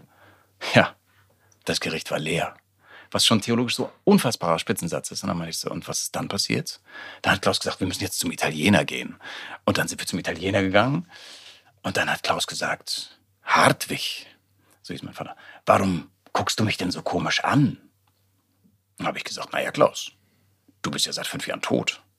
Und dann hat Klaus zu mir gesagt, ach, Hartwig, nur weil ich nicht da bin, heißt das ja nicht, dass ich nicht da bin. Ach, und dann ist mein oh. Vater aufgewacht, ne? Und, äh, und dann ist er kurz darauf gestorben.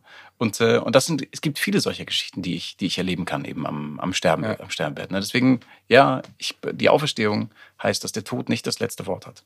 So. Ja, das hoffe ich sehr. Also mir geht es ja. da ein bisschen wie Sebastian. Ich würde auch gerne mehr glauben und gerade so durch diesen konkreten Todesfall bei uns im Umfeld geht es bei uns natürlich auch gerade mit unserem Sohn super viel ums Thema Tod gerade und Fragen und ne, sterbt ihr, wie lange lebt ihr noch und sowas. Und ich äh, wach auch manchmal nachts auf und denke irgendwie übers Sterben nach. Und ähm, kenne einige Eltern von Freunden, die eben am Ende ihres Lebens relativ religiös geworden sind. Mhm. Also Vater zum Beispiel von Dennis, den wir vorhin getroffen haben, der ist, äh, der war, der ist Türke und der ist dann auf einmal total dem Islam hinterhergelaufen, um dann für sich irgendwie seine, seine Seelenruhe zu finden. Und von einem anderen Freund von mir auch, der ist dann sehr christlich geworden, so. Also wahrscheinlich, weil man einfach diese Frage dann, die man nicht für sich klären kann, dass man einfach dann hofft, dass es nicht zu Ende ist. Ne? Kann ich dann genau darauf anschließen, kann ich meinen Kindern etwas erklären, wenn ich selber noch keine Antworten drauf habe? Ist das nicht das, was wir täglich machen als Eltern? Ja, Kindern Fragen aber, erklären, aber in dem speziellen Sinne ist es, ja. Ja, also, ich weiß, ja. Also, ja, also für mich ist es, also ist die, ist die Frage so ganz selbstverständlich zu beantworten, weil weil das für mich, für mich hat Glaube was mit Hoffnung zu tun. Und Hoffnung ist das, was mhm. du nicht erklären kannst. Ne? Also Hoffnung ist das, was du mhm. wieder besserer Vernunft trotzdem irgendwie glaubst. So, und ich habe einen Hoffnungsglaube. Also, ne, die, ja. die, Vernunft sagt, wir werden am Ende unseres Lebens, werden wir sterben und diese Körper werden dann zerfallen. So, das, das, ist Physik. Genau, das, das ist halt so. Die Vernunft sagt aber auch, äh, Energie geht niemals verloren. Ja. Ne? Also das, auch das ist ja, ist ja so. Ne? Das, also das ja, auch das ist Physik. Energie ähm, ist messbar. Genau, ne? Energie, Energie ist messbar. Energie geht nicht verloren. Das, das ist physikalisch nicht machbar oder sowas. Mit dieser Energie, die, die, aus der wir ja bestehen, also auch das ist ja messbar, mit der muss ja irgendwas passieren. Ähm, deswegen ich bin Fan von, von einem Religionsphilosophen, Paul Tillich hieß der. Ähm, weil diese ganze Geschichte, ne, auch mit das Gericht ist leer und sowas, diese ganze, diese ganze Vorstellung, die dann ja auch in der Kirchengeschichte über Dante kam mit der Hölle und sowas alles. Ne? Die Hölle gibt's ja so, so gar nicht. Ne? Aber es gibt ja immer diese Vorstellung von nach dem, nach dem Tod, dann kommt irgendeine Gerichtsform oder sowas. Ne? Und dann mhm. entscheidet, entscheidet man, ob man in, die, in den Himmel oder die Hölle kommt. Ich, das glaube ich gar nicht. Ne? Barbara so. Ja, so, ob du die ganze Zeit das gucken musst. Aber, äh, also aber, aber Paul Tillich hat gesagt, äh, der hat ein Konzept entworfen, das, das nennt er die sogenannte Essentifikation. Also im Tod werden wir reduziert auf unsere Essenz. Und weil wir aber im Leben Beziehungsmenschen sind, wir können unser Leben nicht ohne Beziehung denken. Also ob es zu unseren Kindern ist oder zu, oder zu Freundinnen und Freunden oder zu Gott von mir aus oder sowas. Wir sind Beziehungswesen. Wir können uns den Tod nicht vorstellen als etwas, was beziehungslos ist. Deswegen sagt er, die, die Energie, die Essenz bleibt, wir, wir schrinken, wir, wir schrumpfen auf unsere Essenz zurück und dann erkennen wir einander aber wieder im Tod. So, das, ähm, das damit kann ich, kann ich gut sein. Also damit das kann ich auch viel anfangen so, dann hat es nämlich auch diese ganze körperliche Dimension nicht, ne? weil natürlich werden wir, also der, der Körper wird verfallen und dann gibt es ja im, Fängt ja jetzt schon an, wie man ja, genau, uns ansehen kann. 40, 40 uns noch nicht ansehen wenn, wenn die Leute wüssten, wie es hier riecht, würde man das auf jeden Fall auch. Ja, ähm, Aber genau. Körperlichkeit gehört zum, zur Religion eigentlich auch mit dazu. Also es ist ja. ja immer ein wichtiges Thema äh, dann auch zum Beispiel das Alte Testament mal mitnehmen, weil das durch das Neue Testament viel heller leuchtet und viel humanistischer, äh, mhm. also auf den ersten Blick ist. Ich kenne mir jetzt im Alten nicht so wahnsinnig gut aus und ähm, aber das ist ja schon auch ein, ein, ein, ein Gegenpol nochmal in seiner Brutalität und in seinem, äh, was es ist. Wie, wie kann ich das meinem Kind vermitteln auch? Also ich meine, ich, ich, will, ja. ich tue mir noch ein bisschen so, ich habe diesen Sprung noch nicht geschafft von dieser, eben von dieser Verkörperung eines Gottes, äh, Frau, Mann, äh, neutral, egal für alle, ähm, etwas zu vermitteln meinem Kind, was es für meine Vorstellung eigentlich nicht gibt. Also Energie bin ich dabei, aber dann frage ich mich, warum Kirche? Also warum, weißt du, das ist für mich immer noch was, also das, mhm. das musst du ja schon auf eine Art glauben, um der protestantischen oder katholischen Kirche anzugehören oder nicht? Also ist das, das kriege ich gerade noch nicht so zusammen. Und das Alte Testament ist ja auch ein wichtiger Teil davon, mit dem strafenden Gott, mit dem, ne, diesem Übervater, der irgendwie draufhaut, alle tötet, äh, wo man seinen Sohn opfert. Das sind, ich mir ist schon klar, das sind alles wahnsinnig alte, von Männern geschriebene Geschichten äh, in ihrer Brutalität, die aus einer Kultur auch herauskommen, die man übersetzen muss wahrscheinlich. Ja und nein. Also, also erstmal ich persönlich bin Fan davon, nicht vom Alten und Neuen Testament, sondern vom Ersten und Zweiten zu sprechen. Ne? Also weil, weil diese ganze Geschichte, also Altes Testament, im Groben die Geschichte der, der Schöpfung der Welt und der Propheten und der, der, des, des Volkes Israel mit Gott eigentlich. Ne? Ähm, und im Neuen Testament dann die ganzen Jesus-Geschichten und die Geschichten von den Aposteln und Aposteln, die, die dann versuchen, diesen Glauben weiterzubringen. Ne? Und wie geht es nach dem Tod eigentlich weiter, was dein Sohn so schön gesagt hat, dann kommt er durch die Tür, ohne durch die Tür zu gehen und sowas. Unfall, also ne, super, super, super, super Geschichten. So, ähm, du hast gefragt, eben nach, nach Gerechtigkeit. Darauf gibt es zwei Antworten, ne? weil die Brutalität und die Körperlichkeit, die im Ersten Testament ist, ähm, die ist ja real. Ne? Also wir sitzen hier in einem wundervollen Podcast-Studio und wir haben alle viel viel Glück gehabt und viel Glück genutzt und sowas alles. Aber ein Blick in die Welt zeigt ja, ja wie brutal diese Welt ist. Ne? Diese Welt ist eben nicht fair. So, und, ähm, und im Glauben zu erzählen, alles wäre fair oder sowas, das ist halt so nicht. Ne? Also die, diese Welt ist eine, die, die frisst dich auf. So, und die Geschichten, die im, im Ersten Testament erzählt werden, sind ganz viele solcher Geschichten und sind ganz viele Entfremdungsgeschichten. Aber sie gehen immer vom Chef aus dann. Nee. Der da also viel, oder nicht? Nee. Dann, gut, das ist jetzt nee. mein, aber äh, dieses, die Menschen sind, äh, ne, bei Arche Noah zum Beispiel, die Menschen gehorchen nicht, machen, sind lästerlich und was weiß ich, und dann zack, werden sie alle niedergemacht. Gut, das gibt's bei den, in der Antike auch in, in äh, Geschichten, das sind ja alles so, aber ist schon krass. Auch, ja und nein. Ja, also, ja und nein. Also die, die, das erste Testament erzählt von Entfremdungsgeschichten. Ne? Also das, äh, das ist ja so. Also ne, auf die wundervolle Frage, warum ist die Welt eigentlich so ungerecht oder sowas, ne? warum greift Gott nicht ein und sowas, was ja wundervolle Kinderfragen sind. Ne? Und in echt sind das die Fragen, die wir ja auch alle immer haben. Ne? Also wir stellen ja, ja Kinderfragen. Ne? Warum, wenn, wenn dein Gott allmächtig ist, warum greift er dann nicht ein? Ich finde, das ist fast die Hauptfrage. Genau, ne? und das war auch das, was mich damals äh, ja. so beschäftigt hat. Als kind. Genau, und, und die Antwort, die Antwort ist, äh, könnte sein, was, also ne, ich, ich, weiß ja auch alles nicht so, aber ich habe Antworten hey, du sagst das jetzt und so ist das. Ja, genau, so ist das. Und äh, ähm, die Geschichte fängt, fängt damit an, diese, ne, jetzt, man muss ja dann in diese Geschichte vom, vom Ersten Testament gucken, die fängt damit an, dass Gott den Menschen schafft. Und ähm, also übrigens, dieser ganze Schöpfungsbericht ist ja ein, also es gibt zwei Schöpfungsberichte, aber ähm, das ist ja, in echt ist es ja eine Beschreibung von Evolution übrigens. Ne? Also es geht ja vom Kleinsten ins Größte und sowas. In echt beschreibt das ja die Evolution und alle, die das, die das wörtlich nehmen, sind sogenannte Kreationistinnen und Kreationisten. Ja? Die bauen dann solche, solche Themenparks, wo dann Noah mit den Dinosauriern in Amerika ist oder sowas. Ne? So, das nur mal, das nur mal in. Das ist wundervoll. Das ist ein ganz, ganz eigener, ganz eigener Sektor. Ähm, so. Ähm, es geht immer darum, dass, dass Menschen einen freien Willen haben. Menschen entscheiden sich dazu, Dinge zu machen, obwohl sie wissen, dass das vermutlich jetzt Kacke ist. So, ne? Das ist bis heute so. Also diese Entfremdungsgeschichte des Menschen zu sich selbst und damit zu dem Gegenüber und auch zu dem, was, was vielleicht als ne, also diametral der Liebe entgegensteht, das sind Dinge, die wählen wir selber. Ne? Also wir wählen, Putin wählt, in die Ukraine einzumarschieren. Ja, so, ne? Wir wählen, äh, den Leuten nicht zu helfen, denen wir helfen könnten. Wir wählen, heute das oder jenes zu machen. Ne? Also das sind, sind Entfremdungsgeschichten von sich selbst. Dieses ganze Erste Testament erzählt davon. Ne? Und, ähm, und ja, aber sie erzählen auch vom strafenden Gott, der dann sagt, genau, wenn du das, das hat, nicht machst, hau ich dir über den Schädel. Das hat eine Konsequenz in dem, in dem Kontext. Aber eine ne? brutale Konsequenz. Ja. Das äh, ist ja diametral zu dem, was Nächstenliebe eigentlich auch genau. sein sollte. Also wie soll ich meinem Kind erklären, ja du sollst niemanden irgendwie den Schädel dann einschlagen, weil's, äh, ne, also weil er falsch handelt, sondern du musst ihm die Hand reichen. Also das ist, ja. das, das kann ich, dazu sage ich, sag ich gleich mhm. noch was, okay? Okay, ich versuche ich versuch's ein bisschen abzukürzen. Ja? Also erstes Testament, Entfremdungsgeschichten von dem, was wir wieder besseren Wissens eigentlich tun sollten, was wir aber nicht tun. Ne? Und das hat Konsequenzen. So, das, das ist halt so. Ne? In diesem ganzen ähm, das ist ja, sind ja wundervolle Beziehungsgeschichten eigentlich. Ne? Also auch wenn dann der strafende Gott kommt, also ich will das jetzt nicht marginalisieren, ne? aber in echt erzählen, erzählen all diese unterschiedlichen Büchern ja von, von Beziehungsgeschichten zwischen Menschen unter sich selbst, Menschen als Volk und Menschen zu dem, was sie als, worauf sie sich als Volk ausrichten wollen. Ne? Und all diese Entscheidungen haben dann, haben dann Konsequenzen. Ne? Irgendwie Josef, der von seinen Brüdern, weil der der coolste ist, in den Brunnen geschmissen wird oder sowas. Natürlich hat das alles Konsequenzen. Und am Ende ist es immer so ein bisschen, ähm, ja, da geht's richtig Dinge, ab. Genau, ne? Dinge, werden, Dinge werden nicht mhm. ohne Konsequenzen bleiben. Das, das ist halt so. Und das ist in, in der Erziehung ja auch so. Ne? Also das ist ja so Moses. zwischen, zwischen Grenzen setzen und, äh, und Klarheit haben, aber eben auch ja, Liebe, aber ganz, liebevoll ganz sein. Viele erziehen, so. erziehen so, dass es keine Konsequenzen gibt. Genau, aber man soll konsequent sein, hat der liebe Gott gesagt. Ja, genau. Ja. Ähm, so, es ist aber auch die, die Geschichte von, der, von dieser Entwicklung. Ne? Also, weil das stimmt, du hast völlig recht. Ne? Die Geschichte von der Arche Noah oder sowas, ne? die, erzählt, die erzählen ja eigentlich so Genozide oder sowas. Ne? Die Plagen über die So, die Plagen, die kommen und sowas. Ne? Und am Ende ist es so, nach diesen ganzen unglaublich brutalen Geschichten, die da passieren, sagt Gott, Gott ich habe mich getäuscht. Ähm, das will ich nie wieder machen. So, ich will ab jetzt den Menschen anders helfen, als ich es bisher getan habe, denn offensichtlich lernt er das nicht oder sowas. Ne?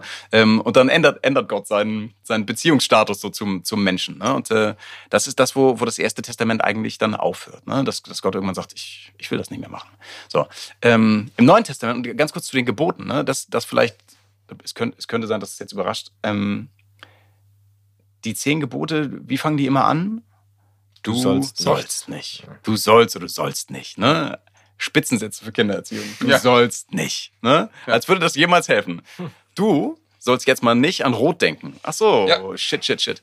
Ähm, das ist ein wundervoller, wundervoller Übersetzungsfehler eigentlich. Ne? Luther, der, der ähm, erst das Neue Testament aus dem Griechischen übersetzt hat und später dann auch das, das Alte Testament übersetzt hat, ähm, im Hebräischen, in der Sprache, in der Masora-Hebräisch ist das Alte Testament verfasst, ist das, sind diese Gebote eine ganz besondere Form. Und wenn man die heute übersetzen würde, hieße das, du wirst nicht. Und es ist ein fundamentaler Unterschied ja, zu sagen, du wirst niemanden töten, weil du so ein Vertrauen in, in dich selbst und in Gott und in, in, die Liebe und in das Leben hast, dass du das nicht mehr brauchst. So, dass du diese, Ach, dann war das die ganze Zeit nur ein Missverständnis. Na toll. Es, es, aber es Schön, dass es geklärt haben. Tatsächlich, aber danke. Toll. Ja. tatsächlich ein großer Danke Luther für die Übersetzung. Ja, deswegen, danke Luther. Deswegen gucke ich Serien immer im danke Original. Ja, genau. Hefte raus, Klassenarbeit. Ja. Finde ich sehr schön. Ja, krass. Ja, ich habe, ich weiß nicht, ob wir die gesamte ähm, Glaubensgeschichte heute so äh, komplett aufklären. ist das die sechs Stunden Sendung heute? Das ist ja, ja der große Marathon. Ja. Werbung. Sag mal, Freddy, weißt du noch, wie das damals war, als die Kinder klein waren? Ich kann mich noch erinnern, dass man einfach erstmal völlig ratlos war, was man alles braucht und kaufen sollte. Und man hatte einfach von nichts eine Ahnung. Ne? nee, aber so getan, als hätte man Ahnung. ja, voll. Aber Gott sei Dank gibt es ja Leute, die haben seit 70 Jahren Ahnung davon, nämlich Baby Walz. Kennst du auch, oder? Ja, natürlich. Äh, das war für mich auch ein guter Ratgeber in der Zeit. Babywalz begleitet nämlich die spannende Reise der Schwangerschaft und des Elternseins. Große Auswahl an hochwertigen Produkten für Babys und Kleinkinder von bekannten Herstellern und exklusiven Eigenmarken. Man muss echt sagen, es ist echt ein vielfältiges Sortiment von der Baby-Erstausstattung bis hin zu Spielzeug und Schwangerschaftsmode. Und gleichzeitig bietet Babywalz eine vielseitige Beratung online und vor Ort. Und ich muss sagen, ich nehme das ja fast gar nicht mehr wahr, sowas. Aber so eine richtige Beratung in dem Bereich macht total Sinn. Ey, absolut. Ich kann mich noch gut erinnern. Wir waren damals öfter bei Baby Walz. Hier in Hamburg gibt es einen großen Laden und sind da echt so ein bisschen äh, durchgelümmelt und haben uns alles angeschaut und uns beraten lassen. Manchmal auch nichts gekauft. Die waren immer alle total nett und haben uns halt auch einfach beraten. Wir standen da mit Baby auf dem Arm und die wussten einfach so ein bisschen, was man braucht und eben auch was nicht. Ja, und wenn man da ein bisschen mithalten möchte, dann im Smalltalk, dann kannst du auch den Babywalz Ratgeber online runterladen und angucken. Schön. Spannende Inspirationen rund ums Baby, die Gesundheit, Sicherheit und Wohlbefinden. Und dazu sind sie auch noch offizieller Payback-Partner. Mit dem Code Zucker10 erhaltet ihr ab einem Einkauf von 25 Euro 10% Rabatt auf euren Einkauf bis einschließlich 31.03.2024. Den Code und alle Bedingungen findet ihr in den Show Notes. Deswegen am besten jetzt auf www.baby-walz.de. Viel Spaß! Ich ähm, möchte noch mit einer schönen Geschichte schließen, mhm. Julian, okay? Mhm. Nun spiele ich ja schon seit ähm, 20 Jahren in dieser Band und einer meiner besten Freunde ist auch ein guter Freund von dir, nämlich äh, Christopher. Mhm. Und äh, ich war auf vielen Hochzeiten in meinem Leben, aber ich habe dir das auch schon gesagt. Äh, aber die schönste Trauung, auf der ich je war, war die von Steffi und Chris, nämlich hm. äh, in St. Peter-Ording, die du gemacht hast. Weil Julian traut natürlich auch Paare. Und ähm, das war ja gar nicht kirchlich, ne, sondern das war ja so eine Mischung aus kirchlich, frei und sonst wie irgendwie.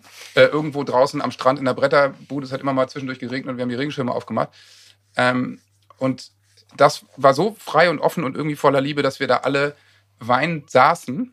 Und äh, du hast dann auch, auch, noch, ich weiß nicht, ob du dich im Detail erinnerst, du traust viele Leute, aber ich habe mich, ich erinnere mich natürlich, weil ähm, du hast uns dann alle irgendwie für die so singen lassen. Ja. Und dann hast, und dann hast du zu denen gesagt, jetzt, und jetzt, die saßen natürlich ganz vorne, und jetzt guckt euch mal um. Guckt mal, wie lieb die euch alle haben.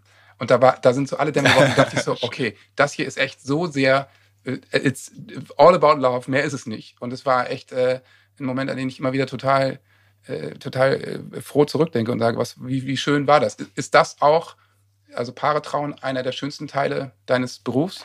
Voll. Also erstmal, das war wirklich eine ganz, also auch für mich eine ganz besonders schöne Hochzeit. Ne? Weil wirklich, genau wie du sagst, unter freiem Himmel und gute Freunde. Und, äh, und es war übrigens eine, also eine ganz, war richtig kirchlich, ganz klassisch kirchliche Hochzeit. Ich hab's nicht mal gerafft. Genau, ja. aber das ist, aber es ist wundervoll, weil, weil das wirklich was ist. Ne? Du wurdest auch getauft an dem Tag. Ja, genau. Ja, ja. Ich das nicht mehr war. Das Superpower. Ja. Ich weiß nicht, irgendwie nach seinem Gin Tonic hat, hat Julia mir irgendwie ja. Wasser bekommen. Gin Tonic, es war Gin Tonic. ja, aber, aber ja, das ist natürlich eine der, der schönsten Sachen. Ne? Paare zu trauen, Kinder zu taufen, aber auch Leute zu beerdigen beerdigen. Das klingt komisch, aber, aber die Familien der, der Verstorbenen zu begleiten und, äh, und nochmal Frieden schließen zu können. Ne? Weil ja. im Tod ja so viel offen bleibt und man trotzdem versucht, einen, eine Form zu finden, bei der Leute sagen, alles klar, damit, damit kann ich jetzt weiterleben, mit diesem Tod kann ich weiterleben. Ähm, das sind, genau, das sind die, die tollen Momente auf jeden Fall. Ja. Auf jeden Fall fällt es mir jetzt schwerer, äh, äh, leichter, mit den Kindern über Glauben zu sprechen. Vielen Dank. Also es war echt Toll. Ja, wirklich super. Vielen Dank für die also Einladung. Danke fürs Zuhören. Ja. Richtig warm und äh, großartig. Schließt man so einen Podcast jetzt? Ich weiß genau, was du fragst. Mit Amen. Oder ist das schon? Amen. Das war jetzt offiziell.